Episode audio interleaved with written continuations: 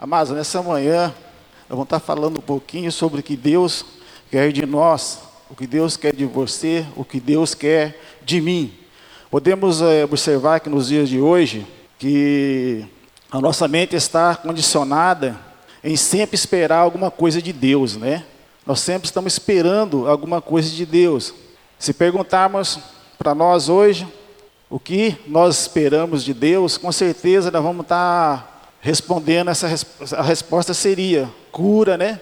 Libertação, prosperidade, restauração de família, salvação e aí vai. Nós sempre estamos esperando alguma coisa de Deus. Mas será que você e eu já paramos para pensar o que Deus espera de você, o que Deus espera de mim? Deus espera de nós um coração que obedece. Deus está esperando de nós um coração que obedece. Obedecer é melhor que sacrificar. Deus espera nós ter um coração obediente. Lá em 1 Samuel 15, 22, eu vou estar lendo para vocês. Porém, Samuel disse: Tem porventura o Senhor tanto prazer em holocausto e sacrifícios, quanto, aos que se, quanto ao que se obedece à sua palavra? Eis que obedecer é melhor do que sacrificar e o atender é melhor do que a gordura de carneiros. O mundo vê obedecer como uma negativa. O mundo não gosta de obedecer, né? Nós que desde criança nós vemos, né, que as crianças desde pequeno estão fazendo o quê? Desobedecendo, né? Então o mundo, nós o ser humano, não gostamos muito de obedecer. Amados, só ouvir a palavra não é o suficiente, nós temos que estar obedecer. A gente ouve a palavra, a gente vem, ouve um bom sermão, fala, esse sermão falou o meu coração. Mas entra a semana e muitas vezes nós não temos a coragem, a responsabilidade de obedecer aquilo que Deus falou para nós. Porque os que ouvem a lei, Romanos 2,13, vou estar lendo para vocês também. Romanos 2,13. Porque os que ouvem a lei não são justos diante de Deus, mas que praticam a lei hão de ser justificados. Os que praticam a obediência serão justificados. Amados, qual a semelhança entre o homem e o diabo? Que semelhança nós temos entre o homem e o diabo? A semelhança entre o homem e o, diabo é que os dois acreditam na palavra de Deus. Tanto o homem como o diabo acreditam na palavra de Deus. E chega o quê? Até estremecer. Assim diz lá em Tiago 2,19. Crês tu que Deus é um só, faz bem. Até os demônios creem e tremem. Até os demônios creem na palavra e tremem. Amada, a diferença é que os demônios não obedecem a palavra. E o homem tem a opção o quê? De obedecer. A diferença está aí. O diabo não obedece, mas nós temos a opção o quê? De obedecer. Esta é a diferença entre o homem e o diabo. Nós temos a opção de obedecer e Deus espera isto de nós.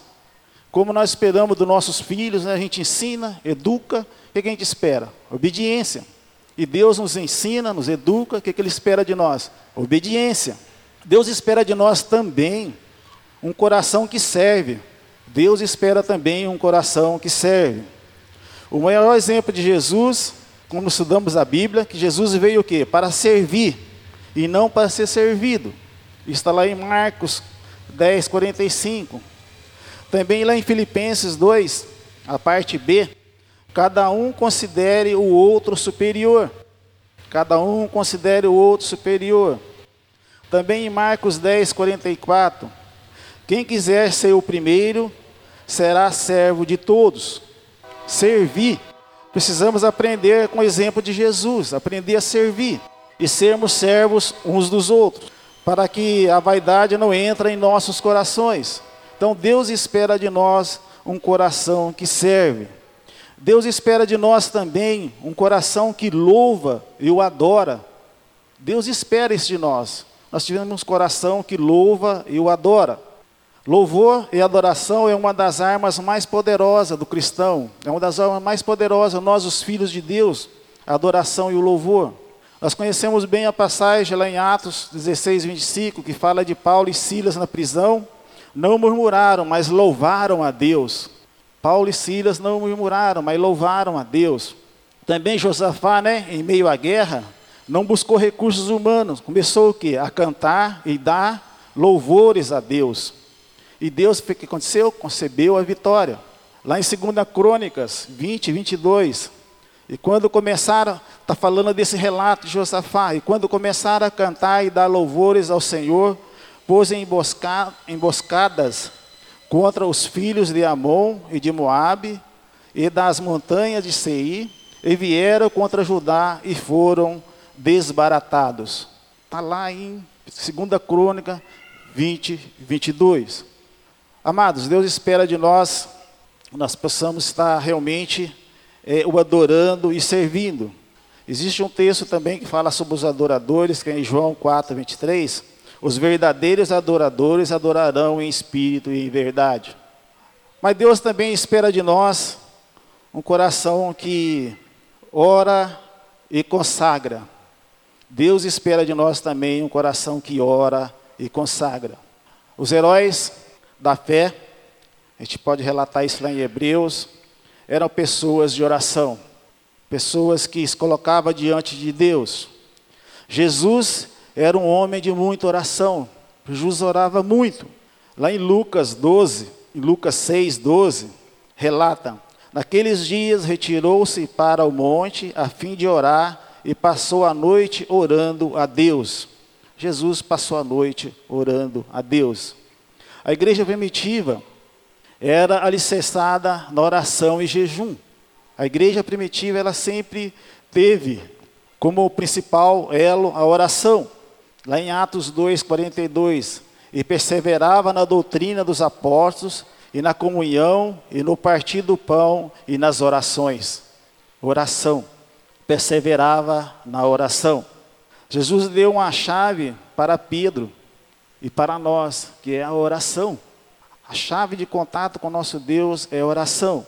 Em Mateus 16, 19, lá está assim: E eu te darei as chaves do reino dos céus, e tudo que ligares na terra será ligado nos céus, e tudo que desligares na terra será desligado nos céus.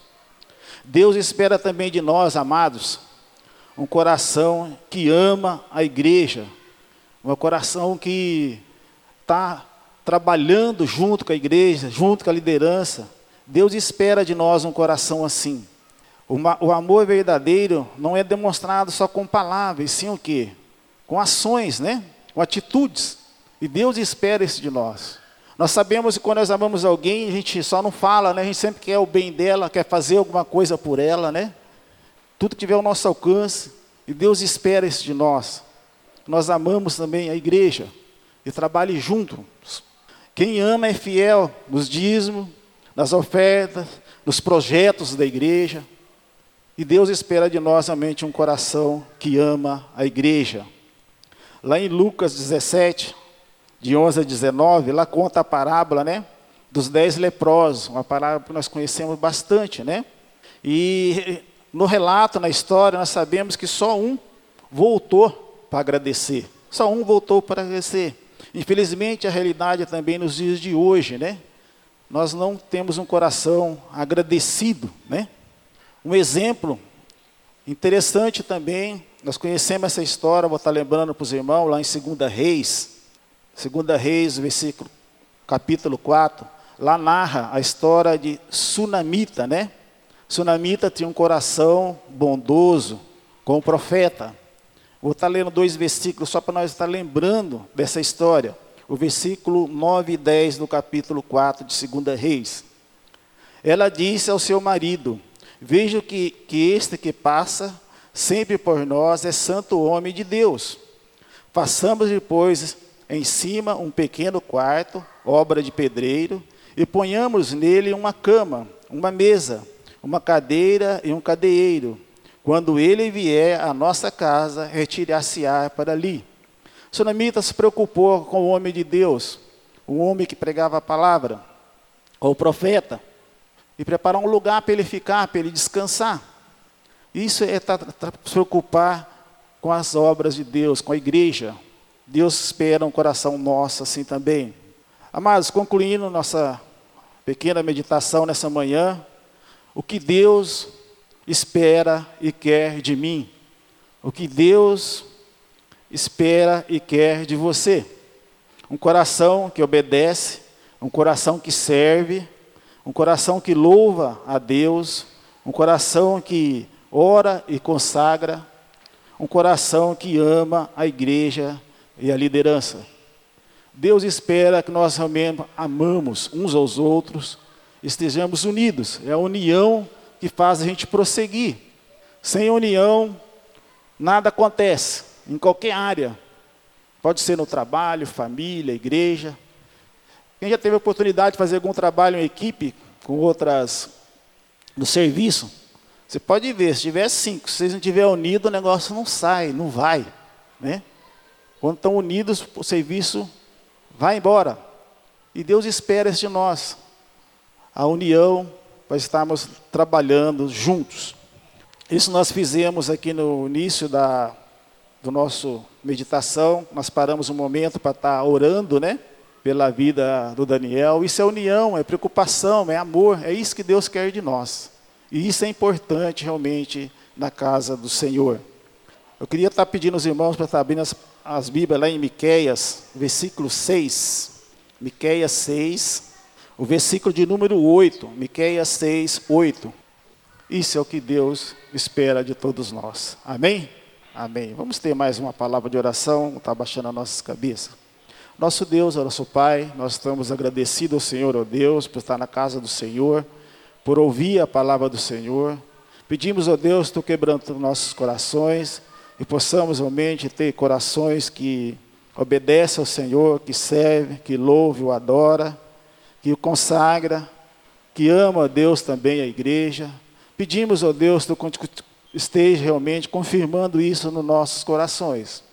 Nós conhecemos, ó Deus, reconhecemos que muitas vezes somos falhos, mas rogamos, ó Deus, que através do Espírito Santo, do quebranto nossos corações, nós possamos estar entendendo a vontade do Senhor e estar cumprindo, ó Deus, nas nossas vidas.